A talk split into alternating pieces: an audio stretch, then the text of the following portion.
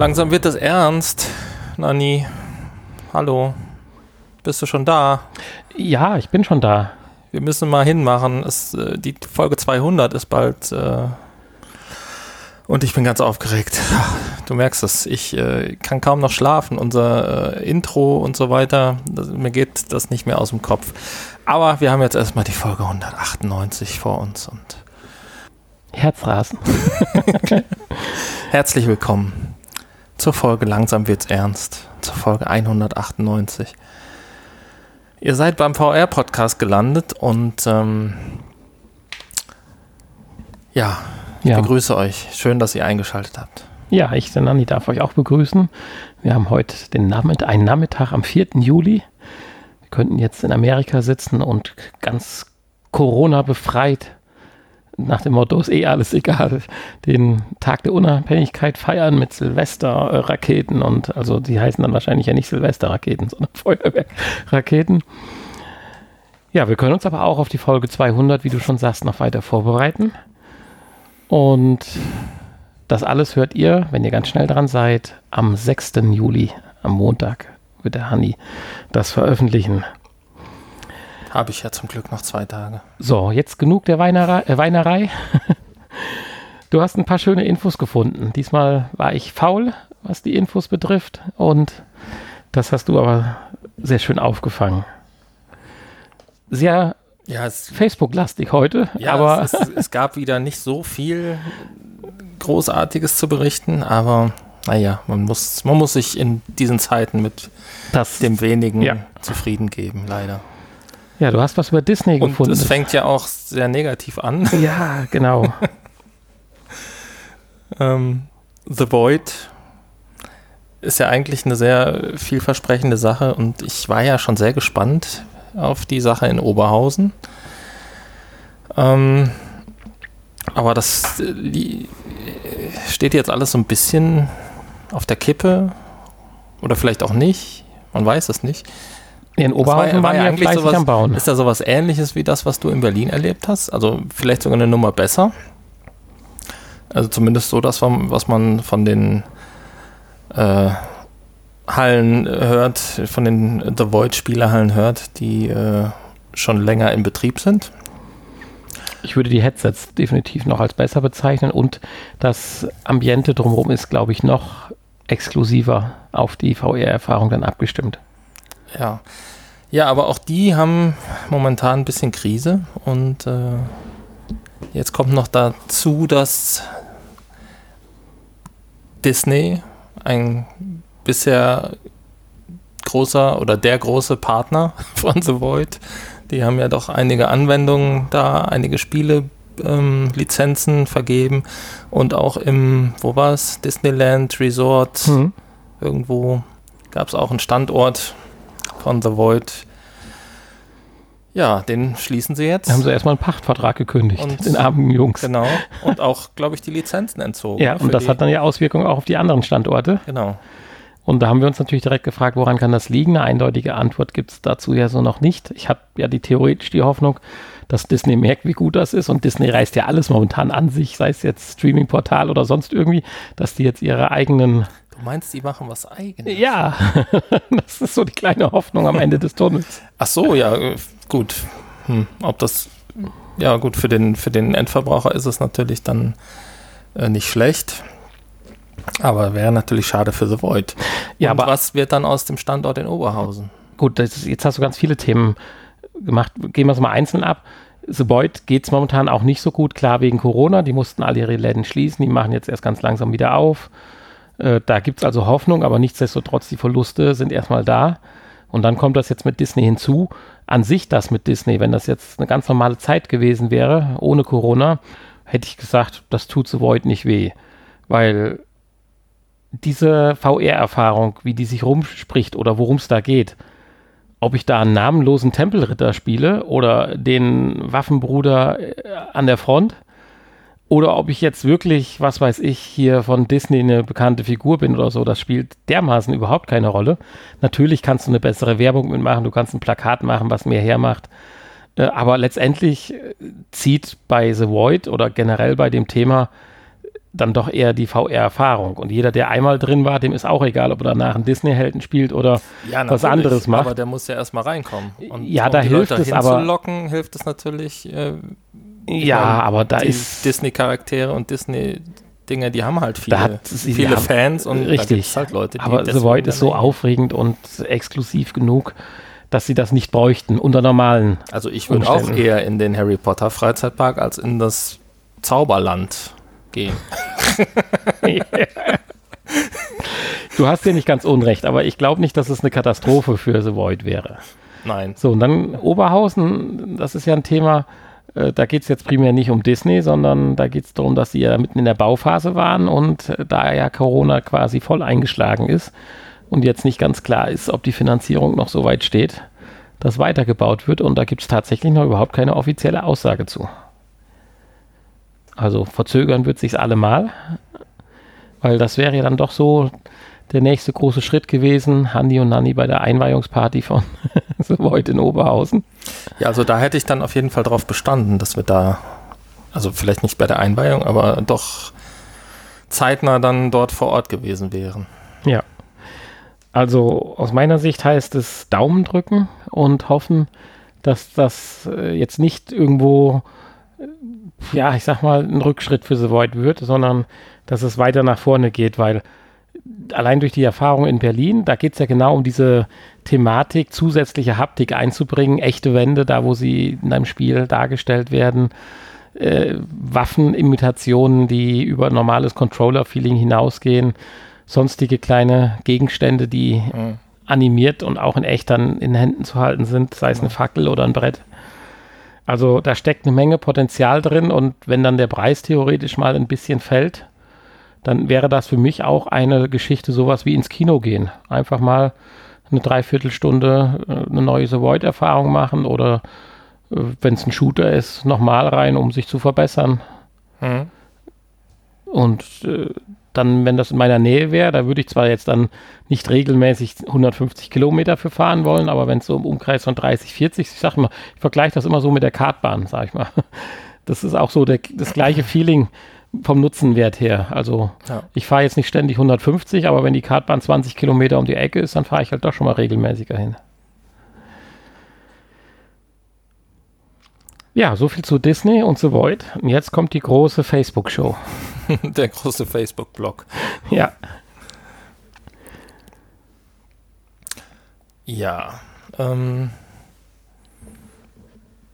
wir fangen an mit einer KI-Rendering-Geschichte, die momentan von Facebook in der Entwicklung ist.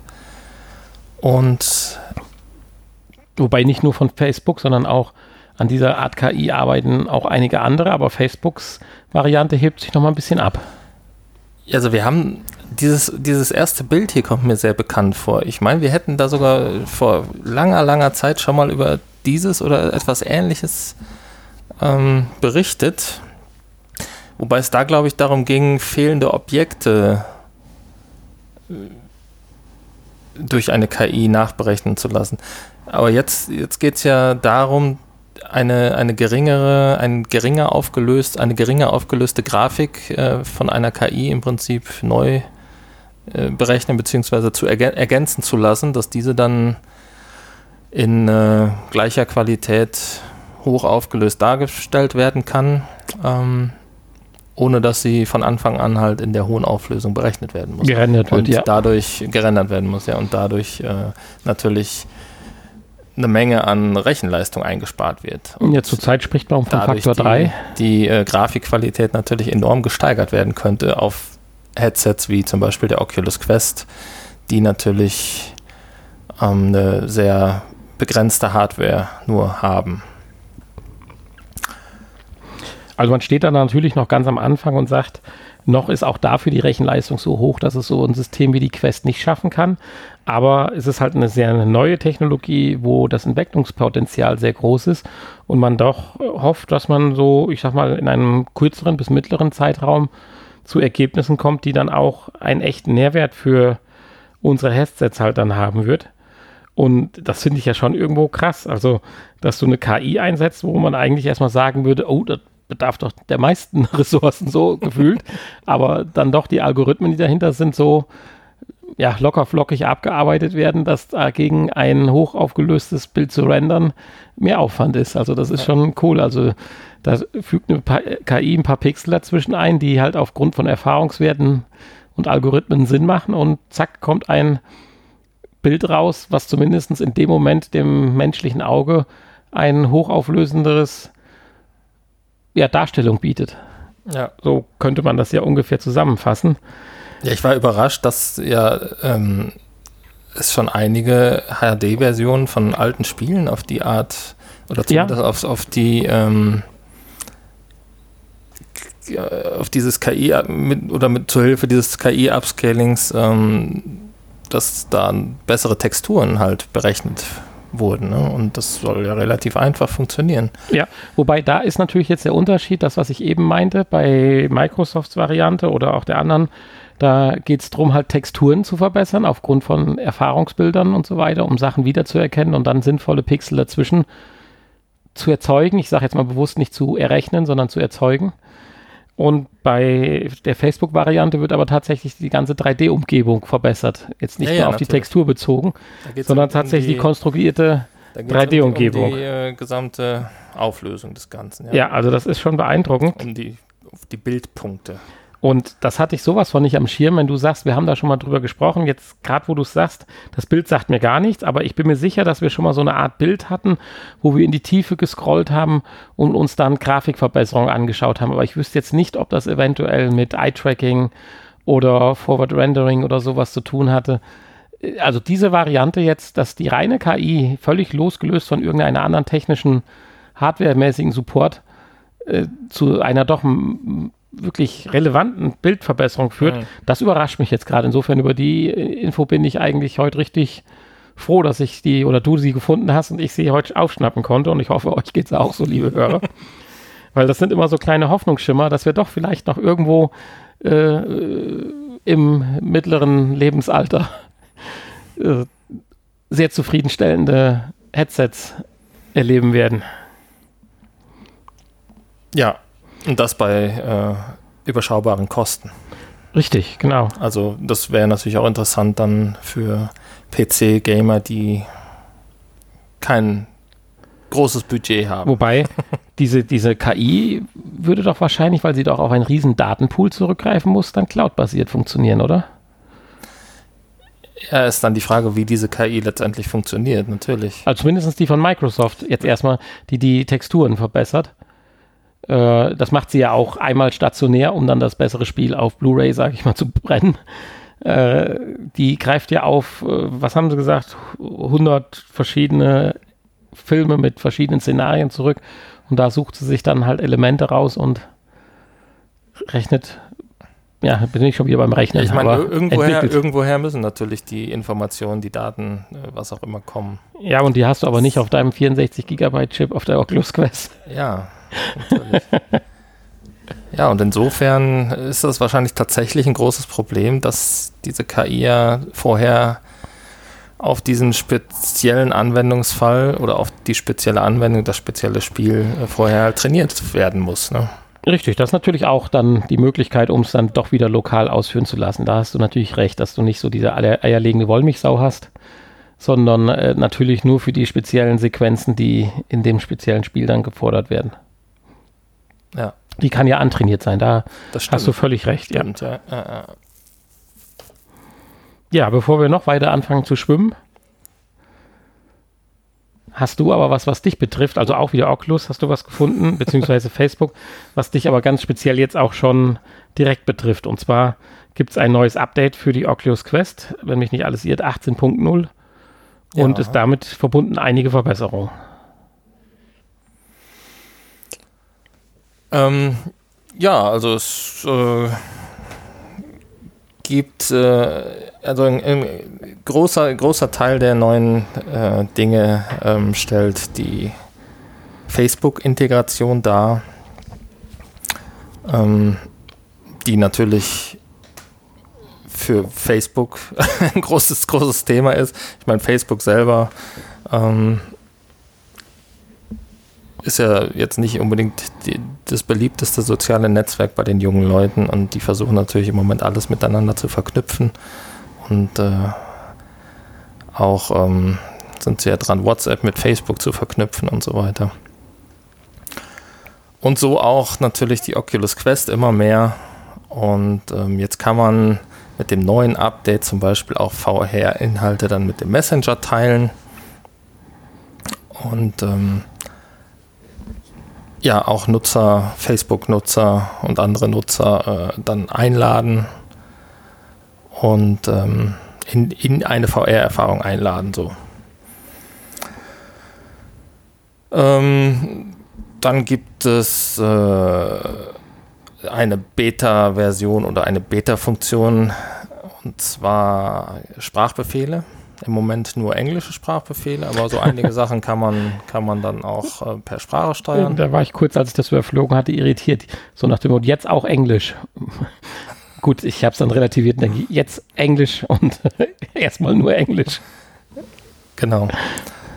Ähm, ja, ist die Frage, ob das notwendig ist. Ich meine, bei, bei so einer VR-Brille äh, macht es natürlich Sinn, wenn man jetzt keine Controller in der Hand hat. Ähm, hat man aber meistens. Insofern weiß ich nicht, ob man das unbedingt braucht. Ähm, ja, kommt drauf an, wenn man etwas komplexere Befehle direkt aussprechen kann, die vielleicht sonst in ein, zwei Menüebenen tiefer drin vergraben sind, oder irgendwelche, weiß ich nicht, Pause oder sowas, Wechselfunktionen, finde ich schon schön. Aber auch ganz toll fand ich in den zwei Artikeln dazu, dass es US-Englisch und nicht Oxford-Englisch ist. Du brauchst also nicht so gehobenes Englisch mit ihr sprechen, sondern kannst auch den texanischen Slang walten lassen. ja, texanischer Slang ist ja schon wieder was anderes. Ne? Ja, ähm. ja, das ist es, wenn ich Englisch spreche. Hat man mir mal gesagt. da hat man mich als beim Skifahren doch als Amerikaner identifiziert und ich käme noch sicherlich aus Texas. ja, ist die Frage, ob das dann das US-Englisch sein soll. Also, ja, keine Ahnung. Ähm, sicherlich nicht. Ist ja auch noch ganz am Anfang und es gibt auch nur ein ganz paar wenige Befehle. Äh, insofern schauen wir mal, was draus wird letztendlich benutzt es am Ende eh kein Mensch. Ähm, ja. Wir haben so viel, die PS4 konnte man, glaube oder die PS3, ne, die PS4 kannst du auch mit pra Sprachsteuerung. Hast du das schon mal benutzt? Nein. Ja, also die, die Befehle, die ich ausspreche, die beherzigt sie dann dann doch nicht. Ach so. Ich weiß ja nicht, ob du auch vor deinem Fernseher sitzt. Hol, hol mir ein Getränk oder was? mein Bier ist leer. Das funktioniert bei Alexa übrigens auch nicht. Ich meine auch sowas wie Gestensteuerung am Fernseher. Das würde mich mal interessieren. Also wenn hier wirklich einer ernsthaft Gestensteuerung zum Beispiel bei den modernen Fernsehern benutzt, klar kann man sich vorstellen, umschalten mit dem Handwischen ist gut, aber manchmal will ich ja 10 Programme oder 20 hochschalten. Äh, Habe ich ja eine Sehenscheidentzündung, bis ich fertig bin. Also wenn das wirklich einer nutzt, soll ja, uns sich mal gerne bei uns melden halt und das erklären. Nicht, es funktioniert halt auch nicht 100% zuverlässig und dann ist es irgendwann einfach nerviger, wenn es dann nicht funktioniert, als eben die Fernbedienung zu nehmen. Ja, ja ein weiteres äh, Highlight natürlich der Oculus Link Verbesserung, aber Oculus Link wird natürlich ähm, die ganze Zeit weiter verbessert und äh, ich meine, wir sind ja schon sehr zufrieden, funktioniert ja ziemlich gut. Also ich habe jetzt noch keinen Punkt gefunden, wo man sich beschweren müsste. Aber es wird weiter daran gearbeitet und das finde ich schön, dass da immer wieder neue Oculus Link Fehlerverbesserungen reinkommen. Ähm, des Weiteren gibt es jetzt so Tooltips, die auf neue Funktionen hinweisen und dann einem die neuen Funktionen erklären. Ähm, auch das äh, neue Hauptmenü wird noch mal ein bisschen überarbeitet. Ähm, ich weiß nicht, ob es jetzt aus dem Beta-Status raus ist. Das war ja bisher immer noch im Beta-Status. Das konnte man dann aktivieren, wenn man wollte. Ähm, Im Großen und Ganzen äh, hatte das aber auch schon funktioniert und gefiel mir auch besser als das alte Menü. Also wieder viele schöne kleine Neuerungen. Und ja, Jetzt wissen wir auch, warum die Oculus Go weichen muss, weil für die Quest einfach mehr Zeit investiert werden muss. keine Zeit mehr für die Oculus Quest. Äh, für die Oculus Go. Ja, die letzte Info habe ich extra für dich rausgesucht, damit du endlich wieder eine Brille hast, auf die, auf die du dich freuen kannst, auch wenn es hier wirklich nur ein Forschungsprojekt ist und überhaupt nichts mit einer, einer Brille oder einem Headset, in dem Fall kann man ja wirklich nur von einer Brille sprechen, äh, zu tun hat, die dann wirklich so auf den Markt kommt.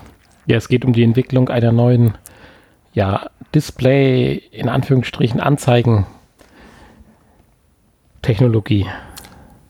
Also Facebook, es geht wieder, wieder mal um Facebook und ähm, Facebook versucht natürlich auch äh, oder forscht natürlich auch in alle Richtungen und ähm, in diesem Fall dann auch daran, die, VR-Brillen schlanker zu machen und kleiner und platzsparender und ähm, dieser Prototyp hier sieht ja wirklich aus wie so eine, und das ist in dem Fall ja eine VR-Brille, keine Augmented Reality-Brille oder Datenbrille oder sowas. Also man kann nicht durchgucken, es ist eine geschlossene Brille, sieht aber dennoch aus wie eine, also von der Größe wie so eine Sonnenbrille halt, ne? Ja. Und äh, daran sieht man, wo es hingehen kann. Hingehen ja. könnte, ja. Natürlich ist man da noch lange, lange nicht am Ziel. Ähm, ja, im Moment äh, besteht diese Brille eigentlich ja nur aus Display, hat keinerlei Sensoren oder ähnliches, also. Wobei darum geht es jetzt hier auch nicht. Und das genau, wäre jetzt richtig. auch nicht das Riesenproblem, das einzubauen, in Anführungsstrichen. Ja, gut, aber da heißt es ja direkt, sobald wir irgendwie weitere technische Features einbauen, brauchen wir den Platz und dann ja. sind wir ganz schnell wieder bei den fetten Brillen. Ne? Ja, das würde ich aber so nicht ganz so sehen, weil das Entscheidende ist ja, dass du bei der herkömmlichen Technologie hast du halt ein herkömmliches Display. Das strahlt dann auf eine Linse und die muss dann so geformt sein, dass sie das Licht so bricht, dass es sinnvoll auf dein Auge kommt. Und dieses ganze Konstrukt bedarf dann halt eines gewissen Abstandes, damit das Bild auf deiner Netzhaut nicht verzerrt ist. Darum sind quasi momentan alle Headsets, die wir sehen, ziemlich genau gleich tief, weil einfach ganz vorne das Display montiert ist und dann kommt in einem gewissen Abstand von 5, 6 Zentimetern dann die Linse und äh, dann äh, wird es von dort aus auf dein Auge gebrochen.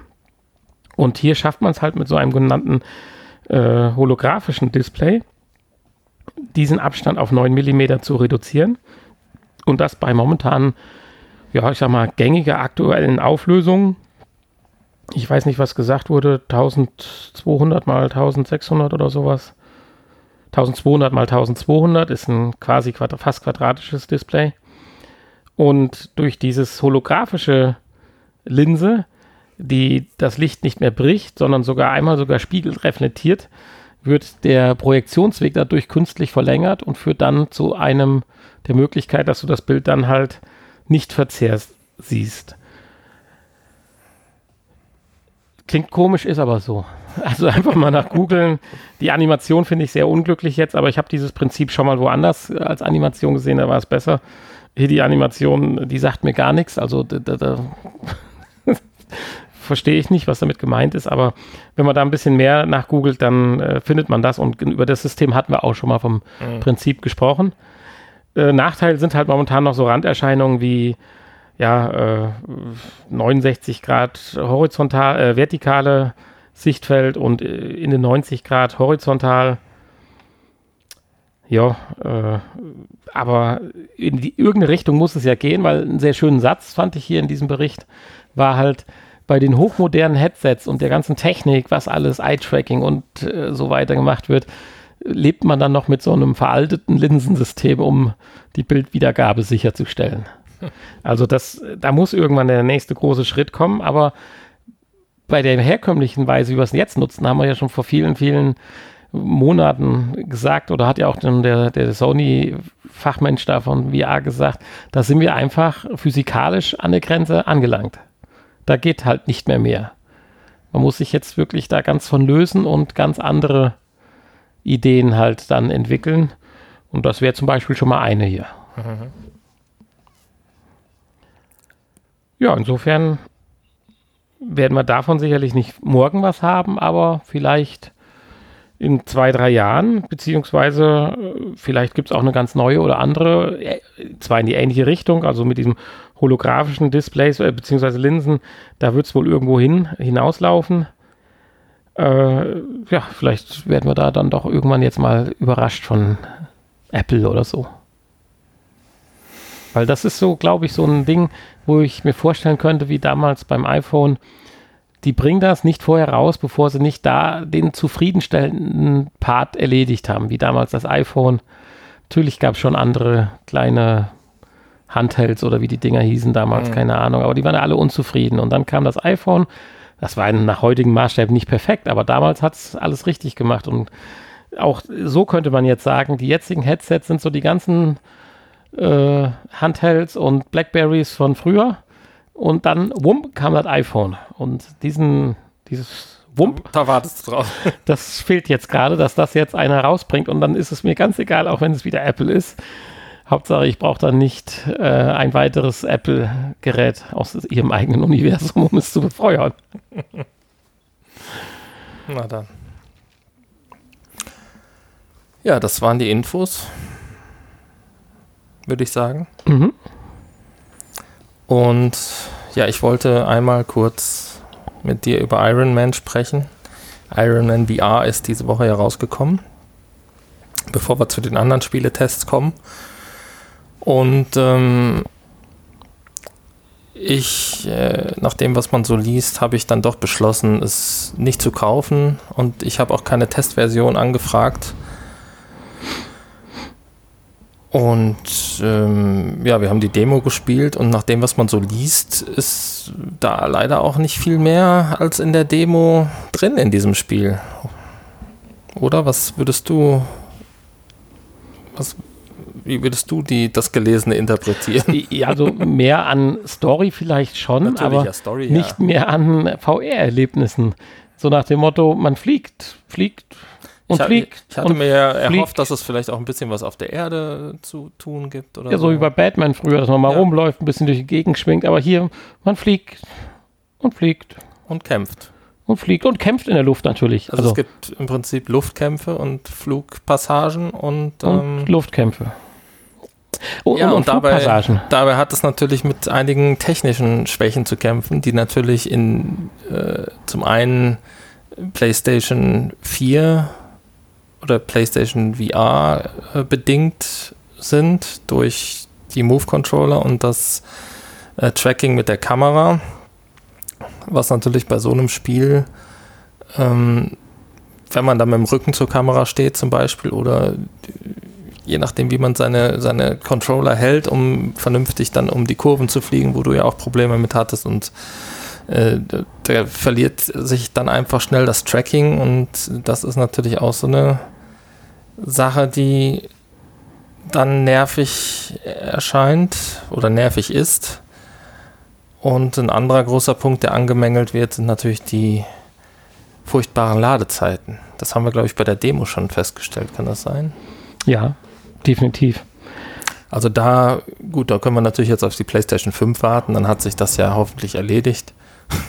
Zumindest die ersten ähm, paar Monate bis dann kein Entwickler mehr darauf aufpasst, dass, dass er sein Spiel entsprechend programmiert. Ähm, ja, aber es erscheint mir alles so, als wäre das relativ schnell dann eintönig und man wird immer das Gleiche machen und äh, hätte dann mit den technischen Schwierigkeiten zu kämpfen. Die Umgebungen sollen wohl auch nicht besonders schick sein.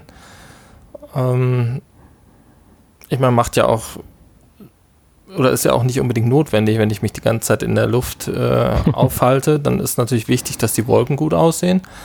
Was dann entfernt ist, das ist dann ähnlich wie beim Flugsimulator, wo ich früher auch immer enttäuscht war, wenn man dann abgestürzt ist, wie, wie scheiße der Boden aussieht. Aber ähm, ja, ist halt schade. Und dafür, dass das so gehypt wurde, das Spiel. Und dann habe ich eben noch das gesagt, die, die, die Story äh, ist eine Story da. Das heißt aber nicht, dass sie leider gut ist, sondern es wird halt von Schauplatz zu Schauplatz gesprungen und jetzt muss ich allerdings ein Stück aus dem Bericht äh, zitieren oder zumindest wiedergeben. Man hat halt den Eindruck, äh, jeder Programmierer hat sich einen schönen Schauplatz rausgeholt und hat ein bisschen was schön programmiert und dann musste man die ganzen Dinger zusammensetzen was dann aber sich nicht mehr sehr schön in die Story einpflegte. Sondern man fliegt eigentlich nur, äh, wenn nicht im Anzug, dann im eigenen Flugzeug von A nach B, ohne dass man da einen tieferen Grund für weiß, sondern es ist dann halt einfach so. Und äh, der sonst so subtile, manche mögen, manche nicht, aber dieser subtile Charme oder Humor von Iron Man, von Stark, der geht auch so ein bisschen ins Platte und Oberflächliche über. Hm. Und das macht es dann halt schade, weil, wie du gerade schon sagst, es wurde richtig gehypt. Und wir hätten jetzt hier eher so einen Einschlag eines Blockbusters erlebt. Also wir hätten auch lieber es erlebt. So wie, was weiß ich, Resident Evil damals oder so. Und das nochmal auf einer anderen Ebene. Ja. Ja, so ist es halt einfach nur also nicht, dass das Fliegen macht Spaß, weil die Move-Controller sind ja von ihrer Art her schon cool, äh, den Schub äh, der Hände von dem Anzug zu simulieren. Ja. Haben aber auch gleichzeitig wieder ihre Schwächen bei schnellen Bewegungen und wenn sie verdeckt werden beim Tracking, da, da kann das Spiel dann jetzt nichts für, weil halt die Technik noch so beschränkt ist. Aber das kommt halt alles zusammen und verpasst dann halt dieses ungute Gefühl. Also wir warten dann lieber auf das neue Tracking-System der PS5 und der PlayStation VR 2 und dann kriegen wir ja ein Upgrade ja. auf die also, neue Version. Wer natürlich jetzt dieses Megapack ganz günstig kaufen wollte oder hat und noch keine Move-Controller hat, der kann natürlich zu dem Bundle greifen für 100 Euro mit zwei Move-Controllern und Iron Man. Also mhm. das ist es allemal wert. Ja. Definitiv.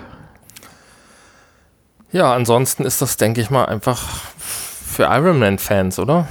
Absolut. Also Marvel-Fans, klar. Ich äh, kann da ja nicht so viel mit anfangen. Insofern, ich habe ja, bin ja auch, bisher hatte ich keine Berührung mit Iron Man. Und insofern.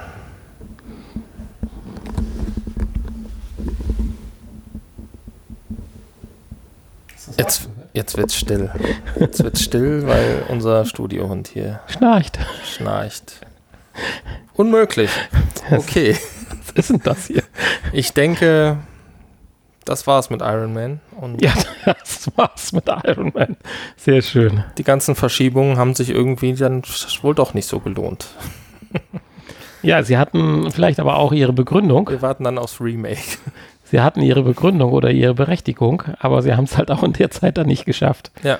es dementsprechend zu fixen. Ja, dafür haben wir aber, nachdem du sämtliche Neuerscheinungen wiedergegeben hast, dann aber zwei tolle Titel, die es vielleicht, vielleicht, aber auch nur vielleicht rausreißen. Ja, Neuerscheinungen PlayStation VR, äh, Iron Man, sonst ist Juhu. da nichts los. Ähm, Im Quest-Bereich ist überhaupt nichts passiert in der letzten Woche. Und ähm, ansonsten äh, ist äh, über Steam gibt es natürlich immer wieder ein paar äh, kleine Spielchen.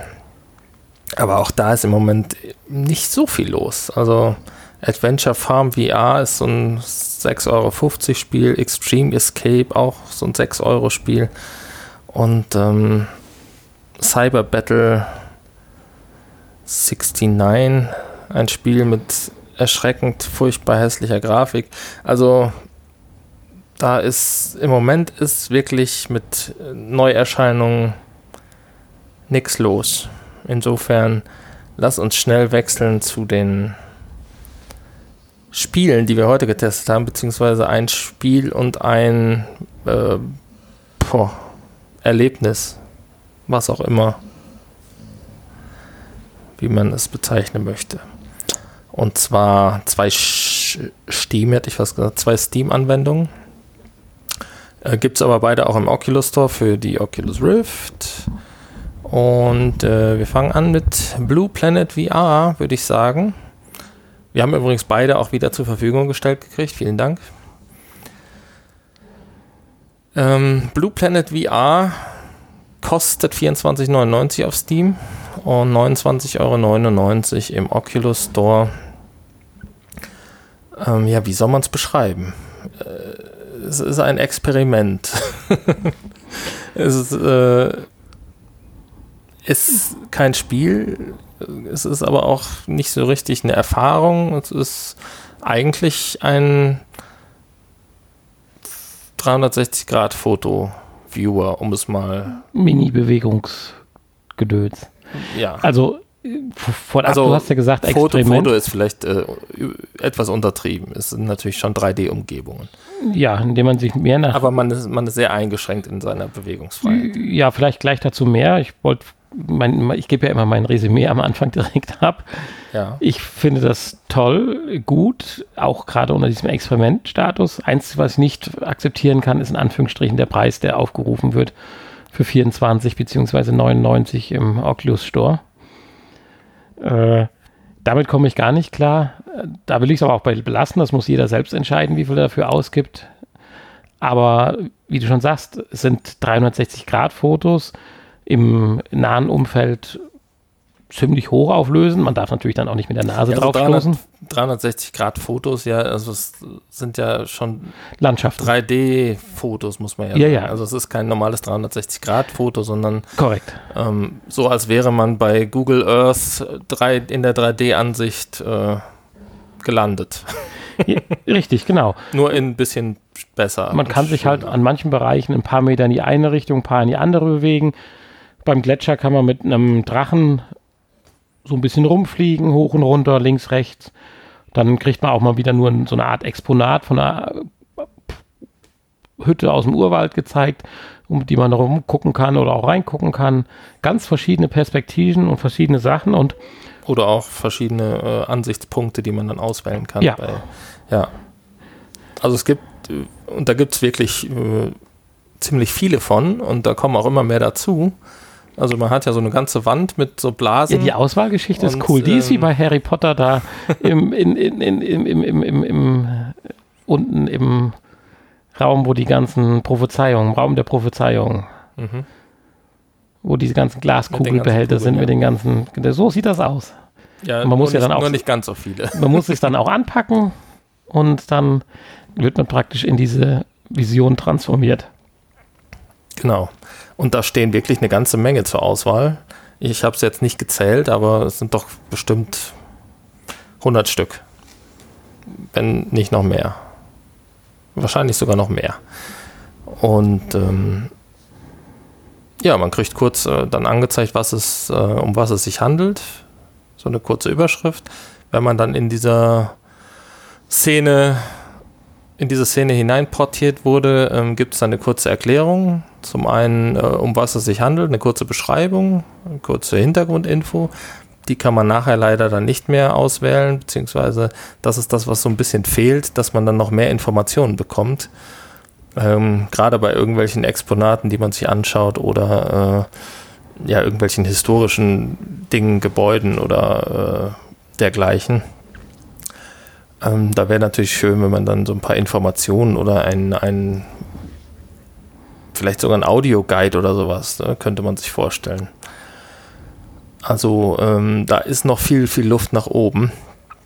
Und ansonsten, wie gesagt, die Bewegungsfreiheit ist in den meisten Fällen nicht besonders groß. Und dann kann man sich eigentlich nur umdrehen. Und äh, Animationen gibt es auch nicht viele. Also beim Grand Canyon hatte ich jetzt diese Vögel gesehen, die zwei Sekunden da waren und dann wieder weg. Ähm, wahrscheinlich experimentieren sie da auch, Der Loop äh, ob, man, Vögel, ja. ob man da vielleicht äh, hier und da eine Animation reinbringen kann, aber ansonsten sind das einfach Standbilder. Ähm, in den meisten Fällen fällt das nicht groß auf, wenn man natürlich dann ähm, an Stellen ist, wo, wo Wasser oder so zu sehen ist. An der einen Stelle war, konnte man aufs Meer schauen, ähm, bei irgendeinem Tempel oder was das war. Und äh, da sind natürlich dann die Wellen, die sich nicht bewegen. Ähm, ja, Störend, um den immersiven Eindruck dann zu gewähren. genau. So auf der Mauer da zu stehen, das war schon cool. Ansonsten, äh, jede Szene hat ihren eigenen, ihre eigene Soundumgebung, die so ein bisschen dazu passt. Ähm, das fand ich ganz schön. Ähm, ja, ansonsten, wie gesagt, es ist noch viel Spiel nach oben, aber äh, ich könnte mir das schon vorstellen, da so ein bisschen Zeit zu verbringen, so ein bisschen rumzulaufen und mir Dinge anzugucken. Ähm, Es wäre halt schön, wenn Vor man allen Dingen, vor allen Dingen sind es ja weltweit irgendwelche Sehenswürdigkeiten, die man sich da anschauen kann, wo man wahrscheinlich 95 im Leben nicht sehen hinkommt, wird, ne? ja. Aber es wäre halt schön, wenn man noch ein paar Hintergrundinformationen Ja, in der App, genau. hast du ja gesagt, äh, implementiert vielleicht kriegen würde. Das müssen jetzt keine auf, aufpoppenden Beschriftungskarten sein, aber so irgendwie mal zu wissen, weil die Hütte war ja schon interessant, aber das jetzt irgendwie die Hütte der Maori oder meine, der. man kann ja diese Blasen anfassen. Warum kann ich dann nicht irgendwelche Gegenstände anfassen und dann kriege ich einen kurzen Infotext oder eine Stimme, die mir was erklärt oder ein Film, was weiß ich, so wie ich mir so ein Museum halt vorstelle. Also ähnlich wie das ja auch zuletzt hier bei unserem, ähm, das war natürlich eine Stufe besser, hatte aber auch den höheren Preis. Wenn man das jetzt damit vergleicht mit ähm, Zen Universe, dann äh, ja, ist Zen Universe natürlich deutlich besser. Da konntest du ja richtig rumlaufen und Gut. kriegtest dann jede Und Menge. dann sagte ich auch, äh, für diese Art von Anwendungen, wo ich sicherlich affin bin und die auch zukünftig mich freue zu nutzen, da gehört es für mich aber ganz wichtig dazu, dass du das wirklich, ich sag mal, auf deinem Sofa oder gerade vor deinem Sofa machen kannst. Locker flockig die Brille, die kabellos am, am, äh, auf der Ladestation war, abnimmst, aufsetzt, per WLAN dann verbunden ist und ob gestreamt oder wie auch immer, sei dahingestellt, ist ja auch eine Möglichkeit, dass du die Recheneinheit irgendwo rumstehen hast und es streamt dann auf die spezielle Brille. Aber du musst die Brille aufsetzen, es muss losgehen und ist gut. Und du darfst nicht ein Kabel haben, so ein schweres Ding aufsetzen, dass du mit dem ganzen Ding, bis du eingerichtet hast, völlig von der Außenwelt abgeschottet bist, die Kopfhörer noch aufsetzt, die Controller in die Hand nimmst und dann praktisch so bewaffnet bist, dass du in den Krieg ziehen kannst. Das ist für solche Erfahrungen nicht das richtige Feeling einfach. Und deswegen glaube ich, wird in die Richtung auch noch einiges kommen. Aber die Zeit wird noch ein bisschen auf sich warten. Insofern ist ja schön, dass sie experimentieren und wenn dann die Panasonic-Brille draußen ist, Ja, dann können sie durchstarten. genau. du hast immer Vorstellungen. Ja, ohne Vorstellungen würden wir heute noch auf Pferden reiten. Das wäre schön. Wir reiten immer noch auf Pferden, ja. Aber ausschließlich. Das wäre schön. Ja, ich sehe uns gerade so durch die Prärie reiten. Soll Ja, ich unseren Actionfiguren noch einen Gaul drunter verpassen? Ah, ja, bitte. Die, die zweite, zweite Spiel, was wir getestet haben, ist äh, Ira VR. Ein Tower Defense Spiel. Und das liegt preislich, finde ich, wieder absolut im Rahmen kann, glaube ich, einem viele, viele Stunden richtig Spaß machen. Und das für den Preis finde ich gut. Ja, kostet 5,99 Euro auf Steam. Beziehungsweise 9,99 Euro im Oculus Store. Und ähm, ja, hat natürlich auch seine Schwächen. Aber grundsätzlich macht es erstmal alles richtig, was ein tolles macht das das, Fire Def Tower Defense Spiel genau. braucht. Äh, Wellen, unterschiedliche Bewaffnungen, ein schönes, Gegner. übersichtliches Modi, unterschiedliche Gegner, wo du unterschiedliche Waffen für brauchst, die du aufrüsten kannst. Du kannst sie taktisch setzen, nicht übertrieben, sondern durch Hexagonole, Hexagonole, äh, Sechsecke. also so Kacheln halt, wie so ein strategisches Brett halt, kannst du sie setzen. Und äh, nicht übertrieben, aber ausreichend komplex. Finde ich eine tolle Sache. Und dann kommt die Besonderheit hinzu, die es einzigartig macht für mich, zumindestens. Ja, also im, im VR-Bereich gibt es, glaube ich, äh, einige andere Spiele, die das auch so machen, ja, aber ich glaube, im, also normalerweise kenne ich das so auch nicht von Tower Defense. Also das, was so klar ein Tower Defense Spiel ist und dann das Element dazu beibringt, dass du selber als Bogenschütze oder mit einer Laserpistole auf deinem Damm stehst und es mit verteidigst, äh, war mir nicht bekannt. Und dieses Feature, was ja erstmal richtig cool klingt, wobei, wobei das ja zum Beispiel bei der hier Toy, Toy Soldiers war es ja auch so, da konntest du ja auch selbst dann noch rumlaufen und kämpfen. Also insofern. ja, aber Toy Soldiers ist auch kein richtiges Tower Defense Spiel. schon, doch. Da kämpfst du gegeneinander. Nein, das ist, würde ich schon fast sagen, eine Schlachtsimulation in Anführungsstrichen. Also im ganz einfachen Sinne. Hm, eigentlich nein. Naja, kann man ja unterschiedlicher Meinung sein. Jedenfalls hier dieses, was sich erstmal dieses Feature, was sich so toll, toll anhört, ist für mich dann in dem Moment aber auch das größte Manko gewesen, weil man ist irgendwie, es sei denn, ich habe es nicht gefunden und da bitte ich um Info, auch gerne vom Entwickler, äh, aus dieser Perspektive rauszukommen. Man platziert seine Türme in einer wunderschönen Karte, dringt dann in ein Spiel ein und dann ist man ein kleiner Mensch auf diesem Verwallung, wo man die Türme setzen könnte, wo dann in solchen Canyon, in Anführungsstrichen, alles natürlich sehr stilistisch gehalten, dann die Gegner langlaufen, wo die Türme drauf feuern, du kannst mit drauf feuern. Aber das strategischen Überblick, den hast du überhaupt nicht. Zumal du auch noch hyper damit beschäftigt bist, gerade in den ersten Runden mit deinem Bogen äh, Gegner zu bekämpfen, die du momentan in dem Moment nur bekämpfen kannst. Also du kriegst so gar nichts mit, was eigentlich links und rechts um dich rum passiert. Vielleicht gibt es noch eine Replay-Funktion oder so nach einer Übersicht, die ich noch nicht gesehen habe. Aber das, weil das möchte ich ja in so einem Tower Defense Spiel haben. Da geht es ja gerade darum, wie setze ich die Türme? Wo die Laserkanone? Wo die Schnellfeuerwaffe? Turm hin und so weiter. Aber hier kriege ich das gar nicht mit, was meine Türme so alles so an Schaden anrichten. Ich sehe nachher das Endergebnis, weil ich währenddessen mit hin und her teleportieren und selber mit Bogen schießen so mhm. beschäftigt bin, dass das äh, entweder ich wieder zu alt für bin oder. Ja, nee, äh, stimmt. Also würde ich, würde ich auch so sehen. Kann ich aber auch nachvollziehen. Das tolle Ruhige, was ja in einem Tower Defense Spiel so diese, diesen Charme mit sich rüberbringt. Trotzdem Hektik und Stress und An Anspannung, aber trotzdem dieses Gefühl der Übersicht und ich habe eine Stellschraube, wo ich dran drehen kann. Das ging mir hier relativ schnell ja, verloren. Genau. Hier ging es nur noch um Aufleveln, Türme besser machen, damit bei der nächsten Welle dann die Gegner nicht durchkommen. Aber ich. Eig eigentlich geht es ja darum, äh, wie du schon sagst, sich äh, in Ruhe damit zu beschäftigen, wo platziere ich die Türme, welchen Turm muss ich aus, aufrüsten und äh, wie ausrüsten und so weiter. Und dann nachher ähm, tatsächlich nur noch zu beobachten, was passiert und was muss ich an welcher Stelle wie verbessern. Vielleicht kann ich noch währenddessen reparieren und sowas, das, das ist ja alles in Ordnung. Ähm, hier völlig verloren, weil beobachten, wie du schon sagst, das geht erstmal aufgrund der Perspektive nicht und zum Zweiten aufgrund dessen, dass ich total beschäftigt bin, ja. ähm, Dinge zu tun, die meine Türme nicht Gut, die, die, Gegner schießen auch nicht, aber das ist ja auch nichts Ungewöhnliches. Das muss ja auch nicht sein, aber. Ja gut, das ist natürlich die Türme, ähm, das hast du bei anderen Spielen, wo dann die Türme auch durch die Gegner beschädigt werden können. Richtig, das dann musst du halt hier, schon mal reparieren. Hier in dem Fall nicht, das stimmt.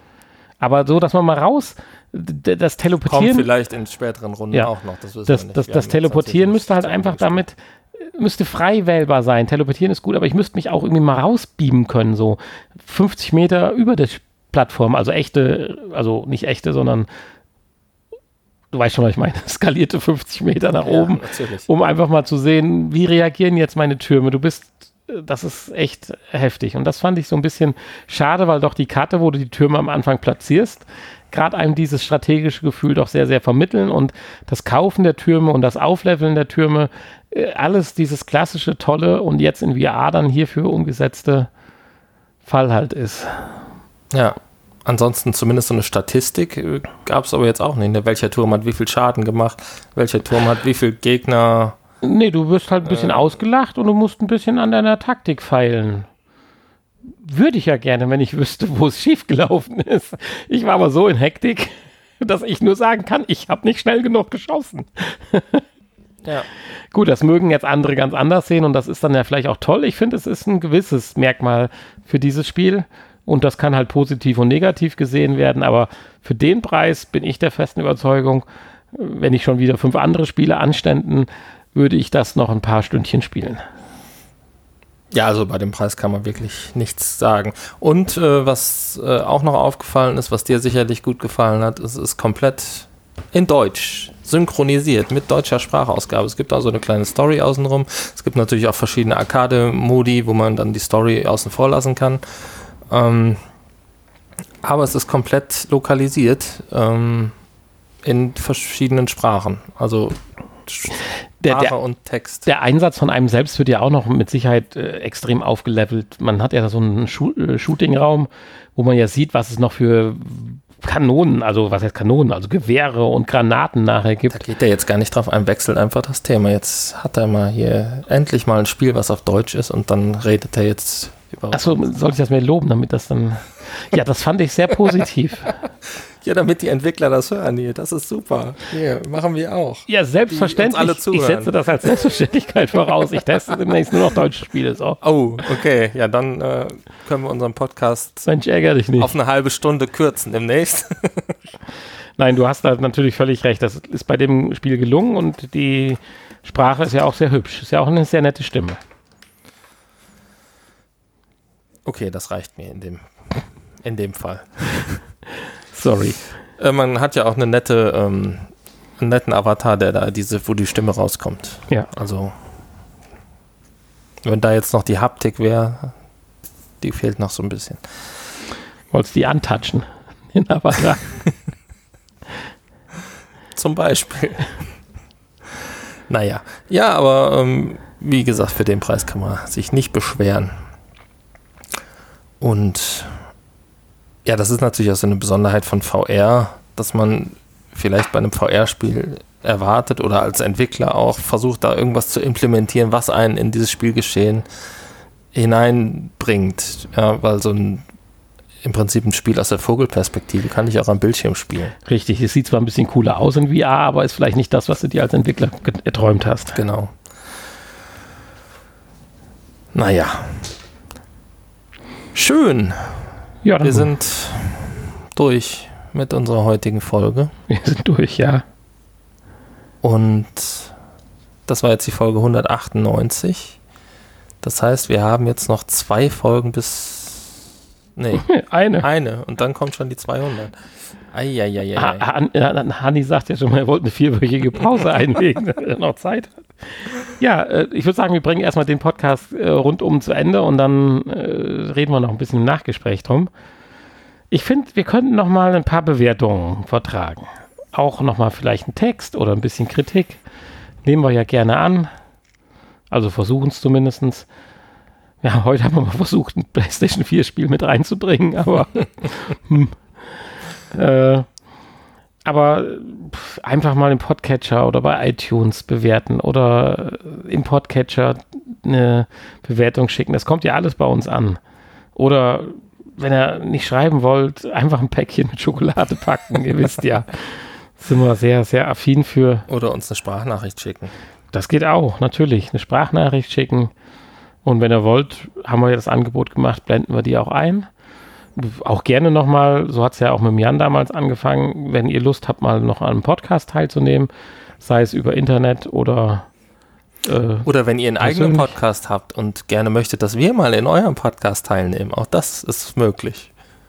Selbstverständlich. Oder Ne? Wenn ihr also, pa eine Partnerschaft eingehen möchtet, seht, dass wir uns gegenseitig ein bisschen supporten. Auch das. Supporten. wir machen alles möglich.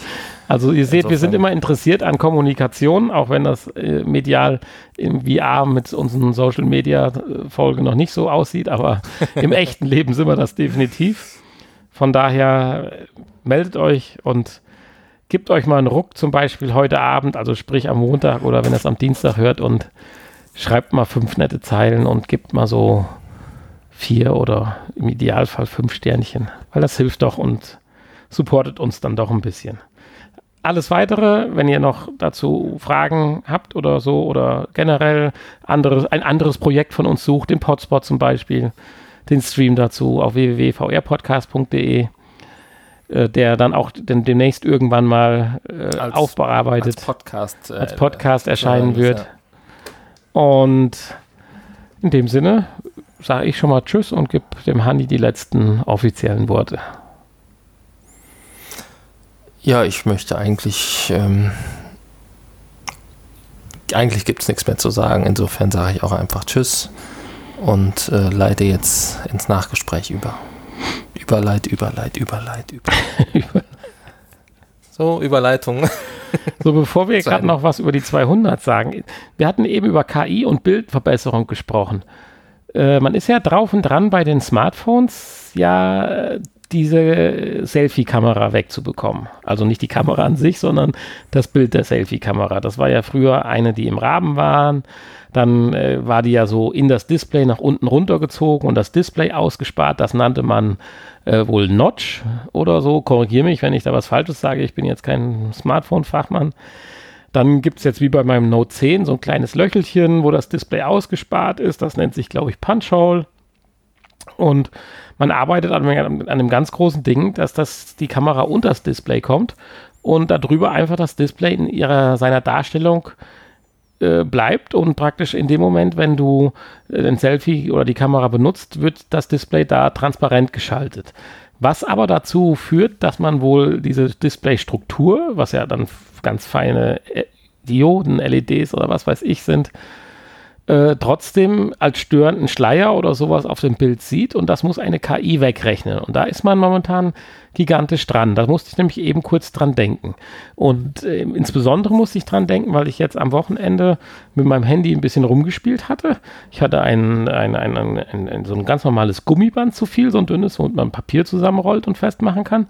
Und mein Handy und habe das immer über diese Hülle gestülpt und habe dann irgendwann auch mal die Kamera angemacht und habe dann festgestellt, das Note 10 hat ja im Prinzip drei Kameras, drei Linsen. Einmal die Makrolinse, einmal die normale Linse und die bei vielen Handys mittlerweile auch übliche Weitwinkellinse.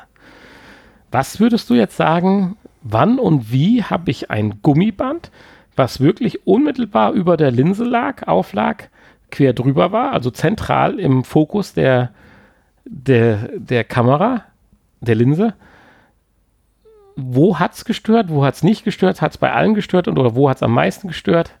Wie, was würdest du vermuten? Also du hast einmal die Makrolinse, die normale Linse und die Weitwinkellinse. Hä? Super Antwort. Nicht ganz falsch. also sagen wir mal so, meine Reaktion war auch, hä? ich habe die Fragestellung noch nicht mal verstanden. Du hast drei separate Kameraöffnungen und Linsen mit Objektiven in deinem Handy. Ja. So, eine Makro, eine normale, eine Weitwinkel. Und wenn du jetzt einen dünnen Gummiband, Faden, Strich, irgendwas, was mitten über die Linse geht und sagen wir mal so einen knappen Millimeter dick ist, sollte man ja meinen, stört das Bild. Weil ja ein ganz beträchtlicher Teil bei so einer winzigen kleinen Linse ja jetzt blockiert ist durch ein ein Millimeter dickes Gummiband, was im Abstand, sagen wir mal, von drei Millimetern zu der Linse, die ja selber nur ein Millimeter groß ist, die komplette Durchsicht versperrt. Ja, das ist aber nicht so. Ja, das frage ich dich jetzt gerade. Nein. Also ich würde sagen, man sieht das nicht. Ja, die Antwort ist nicht ganz richtig. Also im Makrobereich sieht man es ein bisschen. In der normalen Linse, wo die meiste Entwicklung drin steckt, sage ich jetzt einfach mal, sieht man es gar nicht. Und im Weitwinkellinse sieht man es sehr stark als Strich, als, als Schatten. Mhm.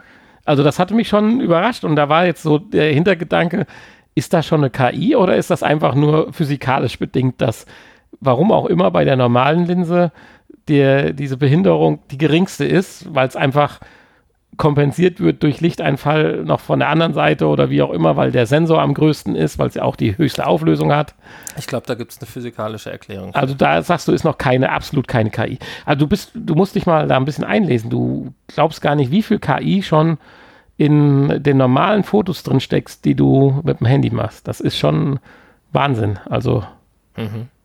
ja, um diese kleinen sein. Linsen so leistungsfähig zu machen, wie sie mittlerweile schon sind. Aber wenn da jemand mehr Infos hat und nicht nur VR-Nerd ist, sondern auch sich bei Kameralinsen an Handys auskennt und jetzt mein Phänomen, was ich einfach nur, sag ich mal, so ein bisschen äh, einfach rübergebracht habe, erklären kann, gerne mal eine Sprachnachricht äh, schicken, die werden wir dann auch im nächsten Nachgespräch dann abspielen. Ja. So, jetzt 200. Du sprachst von Angst. Wie geht's unserem Jingle? Intro. Intro, genau. Ich sehe, das Schlagzeug ist noch aktiv.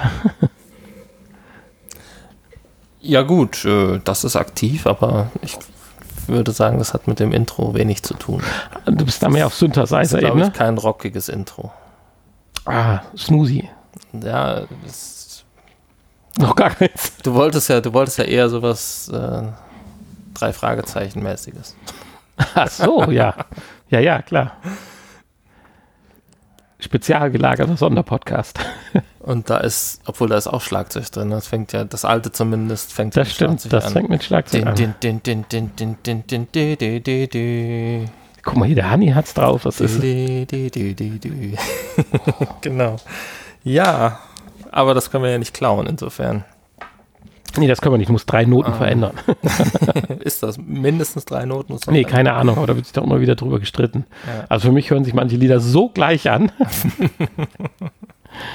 Genau. Ja, also ähm, Folge 200. Wir wissen auch noch gar nicht so richtig, was wir jetzt machen in der Folge 200. Ne? Da müssen wir uns mal jetzt langsam Gedanken drüber machen. Und ob wir vielleicht irgendjemanden dazu holen noch. Wir, wir spielen einen Testton ab. Eine Stunde lang nur einen Testton. Uh, das, das neue Intro, das spielen wir einfach in Schleife. Genau. Ja, ich meine, so ganz einfach ist es ja nicht, jetzt mal gerade noch mal wieder eine Party auszurufen. Ja, Zumindest eine möchte, richtige Party wird es wohl nicht. Nein, also ich möchte nicht der Erste sein, der jetzt hier eine Party wieder aufruft. Ich war ja schon auf der letzten vor Corona, was genug Ächtung mir eingebracht hat. Insofern möchte ich nicht äh, die erste Party wieder ausrufen nach Corona aber oder noch während. zumindest so eine, ein, ein, zwei Gäste oder so sich besorgt. Ja, das können wir auch gerne bei mir machen, weil unten sind wir ja soweit jetzt äh, eingerichtet, dass wir da bequem sitzen können. Und wenn das Wetter mitspielt, werfen wir was auf den Grill. So ein Grillkäse für dich oder ein Gemüsepatty. Genau.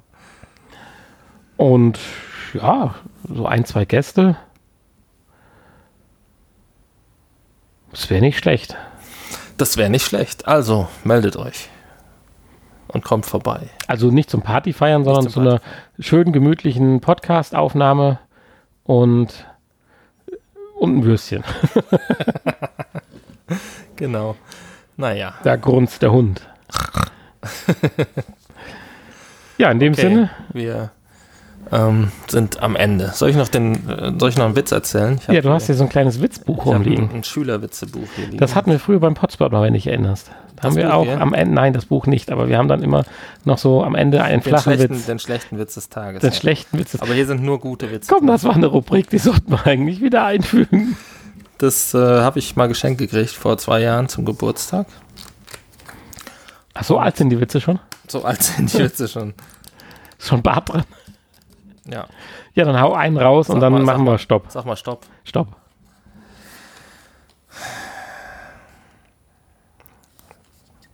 Und, Ida, wo warst du in den Ferien? Neun Stunden in einer Schlucht und drei Wochen im Krankenhaus.